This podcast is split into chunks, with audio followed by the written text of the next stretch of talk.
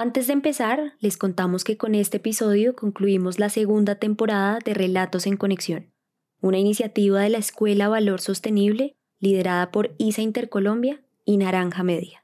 Por eso, aprovechamos este final de temporada para preguntarles qué piensan y sienten sobre nuestro podcast.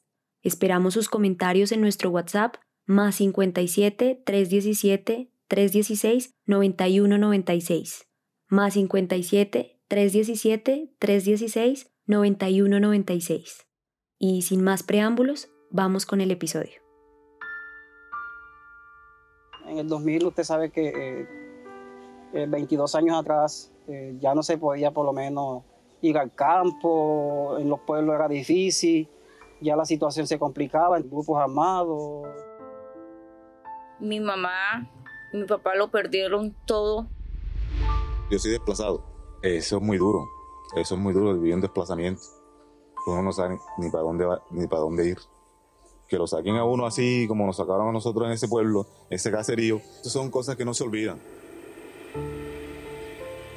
Como ellos, en Colombia, cerca de 8 millones de personas han sido arrancadas de raíz de su hogar y han tenido que aprender desde el dolor que, como los pájaros, los humanos también tenemos alas para volar y recomenzar de nuevo en otro lugar. Esta es la historia de algunos de ellos, porque todas las personas que van a escuchar atravesaron los laberintos del desplazamiento forzado y aterrizaron a orillas del Mar Caribe.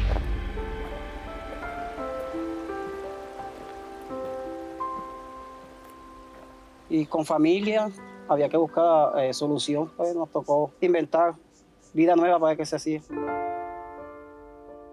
Acá hubo que estaban vendiendo los lotes y nosotros compramos un lote acá. Y fue en la única parte donde me dieron las la garantías para sobrevivir.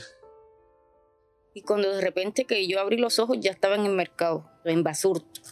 Y ahí nos paramos y no sabíamos para dónde íbamos. Y de repente llegó un tío hermano de mi mamá, y nos trajo arroz barato. Pues desde allá nos trasladamos hacia acá, a Cartagena, a Nelson Mandela.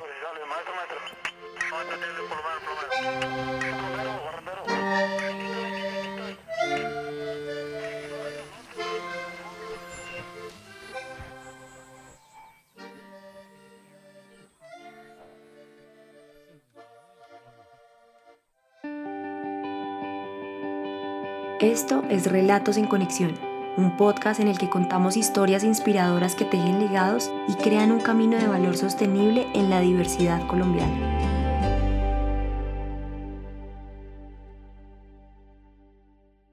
Nelson Mandela es un barrio con 58 mil habitantes, es grandísimo, tiene 30 sectores, 32 sectores exactamente.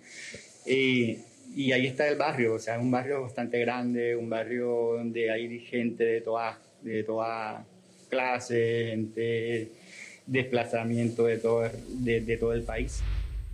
La Cartagena que abraza las aves del desarraigo de todo el país es la misma que camina como un equilibrista sobre la cuerda floja, con la belleza y la ilusión de la ciudad amurallada de un lado y con las necesidades más básicas sin suplir del otro.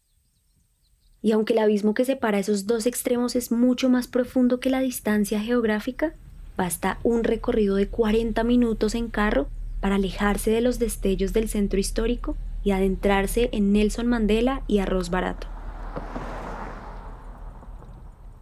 A Nelson Mandela y Arroz Barato no llega el sonido de las olas del mar y tampoco su brisa.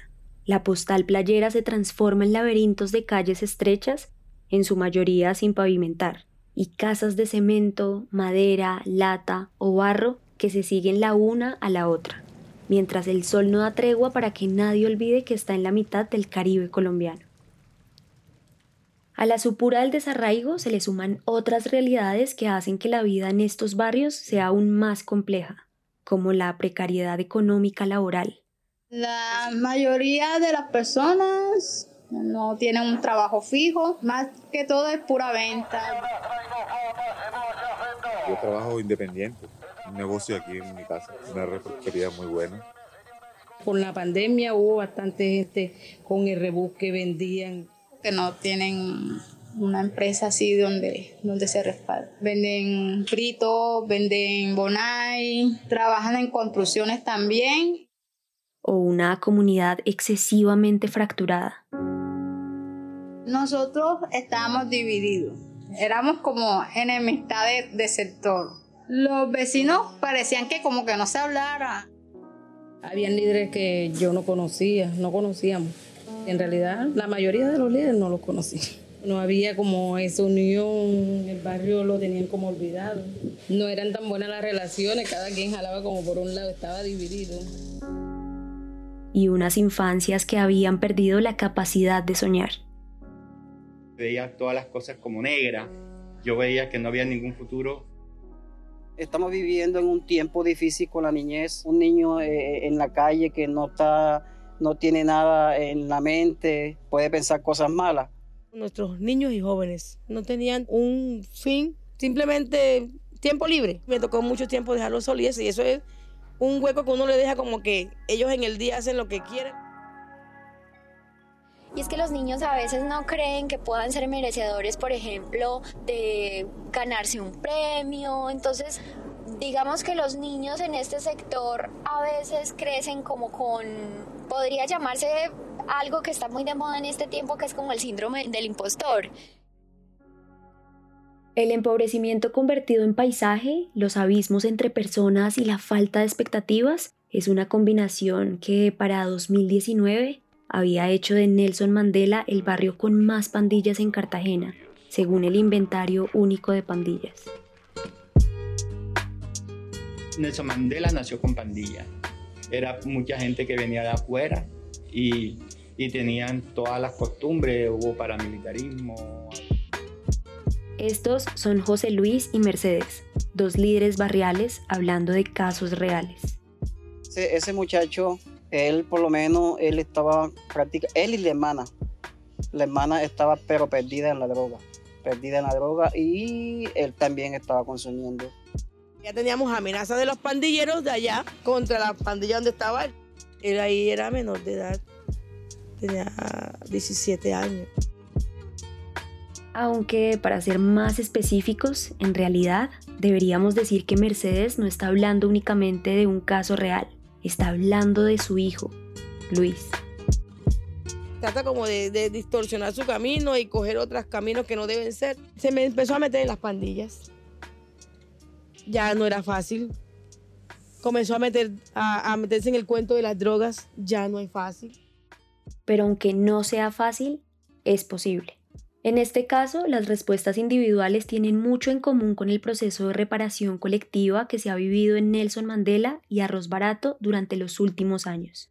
Porque quizá lo que nos sana personalmente también puede transformar la vida en escalas comunitarias, como el poder de lo simple y esa magia que tienen las cosas esenciales, tumbarse un rato en un parque, dejarse ir escribiendo, pintando, moviendo el cuerpo en un deporte, sentirse parte de un equipo como los vínculos significativos que construimos con otras personas, o como esa ilusión que nos produce el mañana, que nos permite soñar y continuar, porque para eso sirve la esperanza, para seguir andando. Pues bueno, sobre esos pilares se construye este camino de sostenibilidad social. Buenos vecinos. Buenos vecinos es. De buenos vecinos. El proyecto Buenos Vecinos Así, a finales de 2020 nació este programa que, como su nombre indica, busca estrechar los abismos que han agrietado la vida cotidiana en Nelson Mandela y Arroz Barato. La primera apuesta para reconstruir ese tejido social fue formar a los y las líderes barriales, para que buscaran el bienestar conjunto de sus comunidades a través de la formulación adecuada de proyectos. Esto se realizó a través de una mm, formación en formulación de proyectos, como para enseñarles y llegar a ellos a decirles de esta forma es que ustedes pueden hacer las solicitudes, los proyectos se estructuran de estas, estas y estas formas. No es solamente algo que soñemos y que ya lo solicitemos, sino que hay que ver cómo se hace viable, entonces como que ellos también puedan saber cómo se pueden luchar y autogestionar sus propias actividades y proyectos para que sigan trabajando por su sector.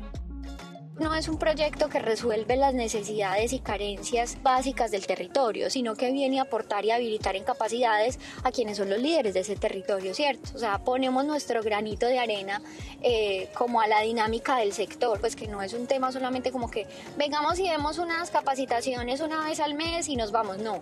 Nosotros aquí tenemos una oficina con dos sociales en campo que están todo el tiempo haciendo recorrido por las zonas, mapeando como cuál es eh, el estado estas herramientas buscaban ayudarlos a ser más competentes para que sepan cómo gestionar y alcanzar cualquier idea que tengan para sus barrios. Más allá de enseñar a conseguir nuevos aliados o patrocinios, ese ciclo de formación era una manera no solo de decirle a la comunidad que puede seguir soñando, sino de iluminarle el camino hacia esos sueños que persiguen juntos.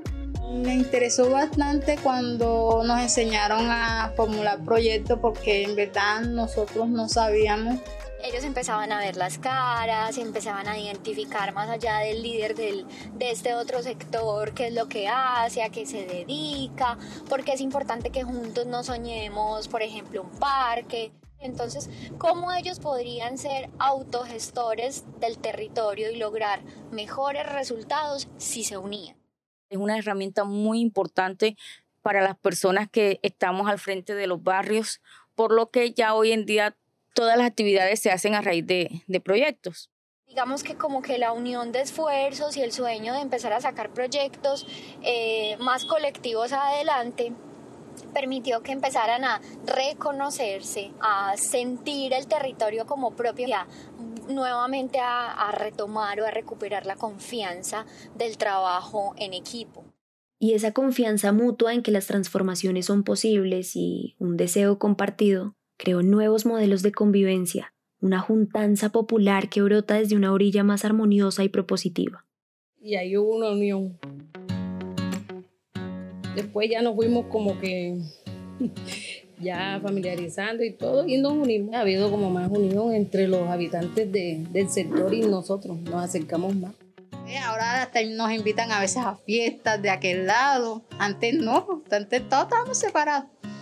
Nos invitaban a fiestas, nos invitan a veces a reuniones, a charlar, a ver las necesidades también de los sectores y eso, para ver en qué ayuda. O sea, ahora sí, o sea, se están, la gente de aquel lado se ve que sí también quiere el progreso del sector, ya. Entonces, cada rato hacemos reuniones y para ver qué, qué, qué fórmula, qué hacemos para, para mejorar el sector. Cuando nosotros eh, nos reunimos y todo eso, nos hacemos sentir porque eh, estamos en movimiento, estamos vivos, estamos vivos. O sea, que entre todos nos enfoquemos en salir adelante, en echar para adelante el sector. Entonces, si todos tenemos la misma mentalidad de echar para adelante, de unirnos, si hay un proyecto, hay una rifa, hay un bazar, lo que sea, unirnos, así sí vamos a salir adelante y podemos ser buenos vecinos.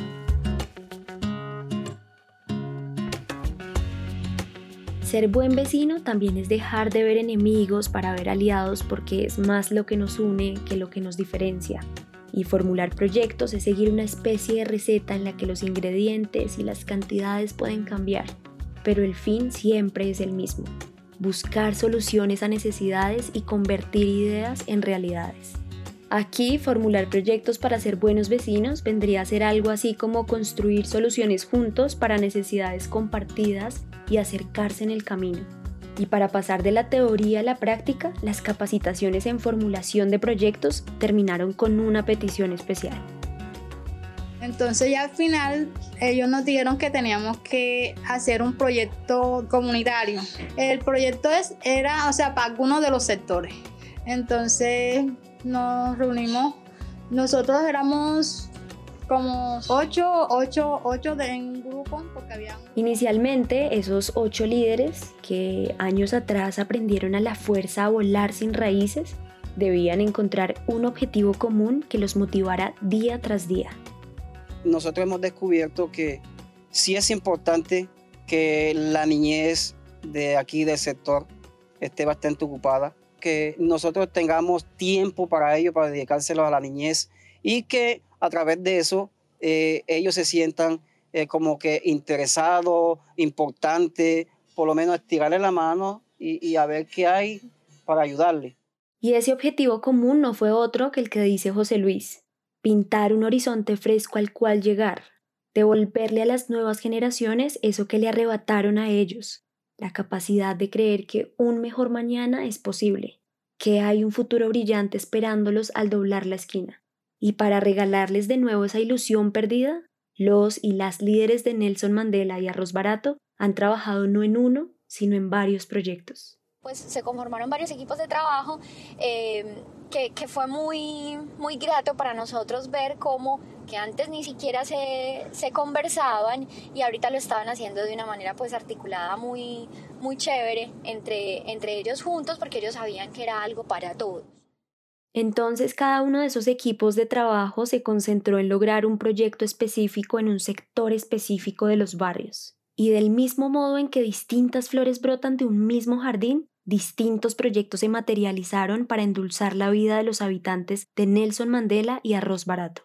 Hoy queremos centrarnos en dos de esos proyectos que le apostaron a la transformación desde el fluir del cuerpo, buscando siempre que relatos como los de José Luis y Mercedes, al principio de este episodio, cada día sean más escasos.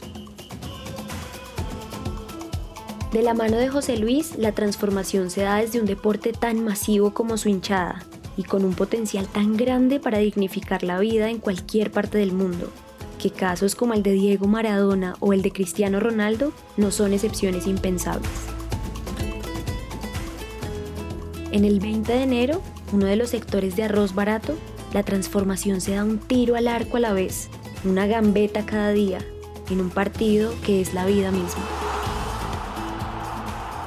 cuenta que había una salida a través del deporte. Los niños se han superado. Si usted viera por la tarde cuando le toca la práctica, aquí llegan más de 70 niños. Entonces son 70 niños menos que estamos evitando que estén en la esquina o pensando cosas malas o en consumir droga. Y quizá, ¿por qué no?, alguno de esos 70 niños y niñas se convierta en el nuevo Lucho Díaz o en cualquier otra estrella que no habría alcanzado su máximo esplendor de no ser por el fútbol. Y hay un muchacho que ya está jugando en el Cartagena, también se lo llevaron, está jugando en otra, en otra categoría, la niñez se levanta viviendo una nueva vida, una nueva etapa. También la infancia de La Paz, otro sector de arroz barato, está viviendo una nueva etapa por medio de otro tipo de movimiento, uno que recuerda y revive la herencia africana de Cartagena de Indias. Los pasos que llevan a los niños hacia el futuro están marcados por un ritmo que Mercedes conoció años atrás a través de su hijo. Yo vi una experiencia que vivió mi hijo y es lo que he querido que muchos niños acá lo hagan. Y es que justamente su hijo, que como contó Mercedes, estaba sumido en la densidad de las pandillas barriales. Surgió de ese abismo al compás del breakdance. Una coreografía a la vez. yo lo dejo que él entre al baile apoyándolo y es cuando él comienza a dejar la pandilla, fue dejando muchas cosas de eso y se dedicó con su baile, con su baile, con su baile y a más grupos para bailar, se iba al centro a hacer show con los amigos y eso lo sacó del pandillismo y prácticamente de las drogas. A él lo, lo hizo regresar nuevamente y ubicarse. Cambiar el pandillismo por el baile le ha abierto a Luis nuevos horizontes, la posibilidad de soñar con nuevas músicas en su vida. Si hubiera mi hijo aquí, ya no estuviera haciendo bailar toditos. Él, a mí me encanta escucharlo hablar. Sabe tanto de eso que él aspira a irse fuera del país como han hecho los compañeros de él. Ya él estuvo haciendo las vueltas, pero vieron que en dos años que dan la visa. Así que estás luchando por eso. Y mientras tanto, lucha también por un futuro aquí, porque somos lo que hacemos para que otros no sufran lo que nosotros ya sufrimos. Por eso, después de cambiar la autopista al sufrimiento del pandillismo por el breakdance, Luis busca popularizar esa alternativa en la niñez del barrio que fue su hogar. Ahora, Luis no solo baila, más que eso, enseña a vivir bailando. Y yo vi cómo él movía masas de jóvenes y vi cómo lo caminaban. Ellos vienen aquí a buscarlo. Luis, ya nos toca el ensayo. Si les toca a las 6 de la tarde, ellos están aquí a las 5 ya haciendo fila. La transformación de Nelson Mandela y Arroz Barato está pasando hoy. Se siente en la mirada confiada de sus habitantes, en el hecho de que cada persona de este episodio coincida. El trabajo es por los niños, por lo que vendrá. Pero la unión por el futuro se está dando para todos desde ya, porque no se puede pensar en el mañana sin esa juntaza y organización de hoy, que en últimas es lo que ha logrado el proyecto Buenos Vecinos. Cuando hablamos de sostenibilidad, hablamos de lograr que todo lo que amamos en el mundo perdure y mejore en el tiempo. Y es que el futuro nos necesita a todos y necesita fortalecerse desde tantos lugares como sea posible. Por eso, siempre se potencia cuando existe una apuesta multisectorial. En este caso, ISA Intercolombia ha apoyado el programa de Buenos Vecinos porque los logros de bienestar social, todo lo que se ha logrado internamente con los barrios, se va a reflejar también con la infraestructura eléctrica que la compañía tiene en Nelson Mandela y Arroz Barato, porque el desarrollo de las comunidades donde operan es el desarrollo de una empresa. Yo tengo 12 años de ser líder en este sector. Son los mismos 12 años que tengo de estar trabajando con ISA. ISA está ahí y mira hacia los lados, es buen vecino. Nos han enseñado a nosotros a respetar, a tener confianza en la empresa. Ellos nos han respondido positivamente. Es por eso que nos sentimos con una responsabilidad de cuidar estas antenas. Creo que no estoy en el lugar equivocado. No tengo buenos vecinos. Me conseguí una familia. Y la mejor familia que hay es el vecino. Y este ser buen vecino esta historia de vida y de organización comunitaria es parte de una apuesta aún más grande. El programa Servidumbres Sostenibles, en el que la empresa busca disminuir riesgos de convivencia con la infraestructura eléctrica, tanto para las personas, sus animales y sus pertenencias, como para la prestación del servicio de energía. Todo esto siempre poniendo en el centro a las comunidades, sus necesidades, fortalezas y ritmos naturales, porque los procesos de transformación social se cocinan a fuego lento, no son amigos del afán ni de las sonrisas fingidas, pero son tan potentes que incluso pueden romper la estigmatización y reinventar la crudeza de barrios tan retadores como la Comuna 3 en Medellín, que, como el ave fénix, con los años, renació a través del arte, la cultura y las llamadas habilidades blandas. Las personas de Nelson Mandela y Arroz Barato, esas aves del desarraigo, están reforestando el futuro desde hoy pero los frutos reales de ese nuevo bosque, los cambios más potentes, aún están por venir. Si en tan solo dos años Buenos Vecinos ha levantado familias donde antes había fracturas, imagínense el impacto que el trabajo social puede tener si ponemos el horizonte, la meta, un poco más allá, un poco más lejana en el tiempo. Buen vecino es aquel que se preocupa por el otro, está pendiente de la necesidad del otro, que compañero del vecino, compartiendo las cosas. Si aquel no tiene, pues yo tengo y le colaboro. Unidad, fuerza y la vocación al servicio. Porque si yo estoy bien, es bueno que mi vecino esté bien. Es tenderle la mano a los demás sin importar las condiciones, sin importar de dónde venga, su cultura. El que acoge a los demás sin, sin importar nada. Las buenas amistades, eso es lo que nos tiene con vida. Eso es lo que nos sigue adelante. Buen vecino es el que sobrevive respetar, querer y cuidar. Si yo les cuido a ellos, ellos me cuidan a mí. Esos son los buenos vecinos. Agradecemos a Lisbeth Marrugo, Edgar de Jesús González, Yunaidis Díaz, Juan Lastres Correa, José Luis Castro, Lilibet González y a todas las personas que nos ayudaron de una manera u otra a construir este relato. Recuerden que en nuestro WhatsApp los esperamos y que esa conversación siempre está abierta más 57 317 316 9196. Este episodio fue realizado por Laura Marín. La reportería es de Andrés Guevara y Laura Marín. La edición de Carlos Bernal. La musicalización de Santiago Bernal y Juan Diego Bernal. El trabajo gráfico es de Luisa Ríos y yo soy Natalia Hidárraga, despidiéndome hasta nuestro regreso, con la tercera temporada y más historias inspiradoras.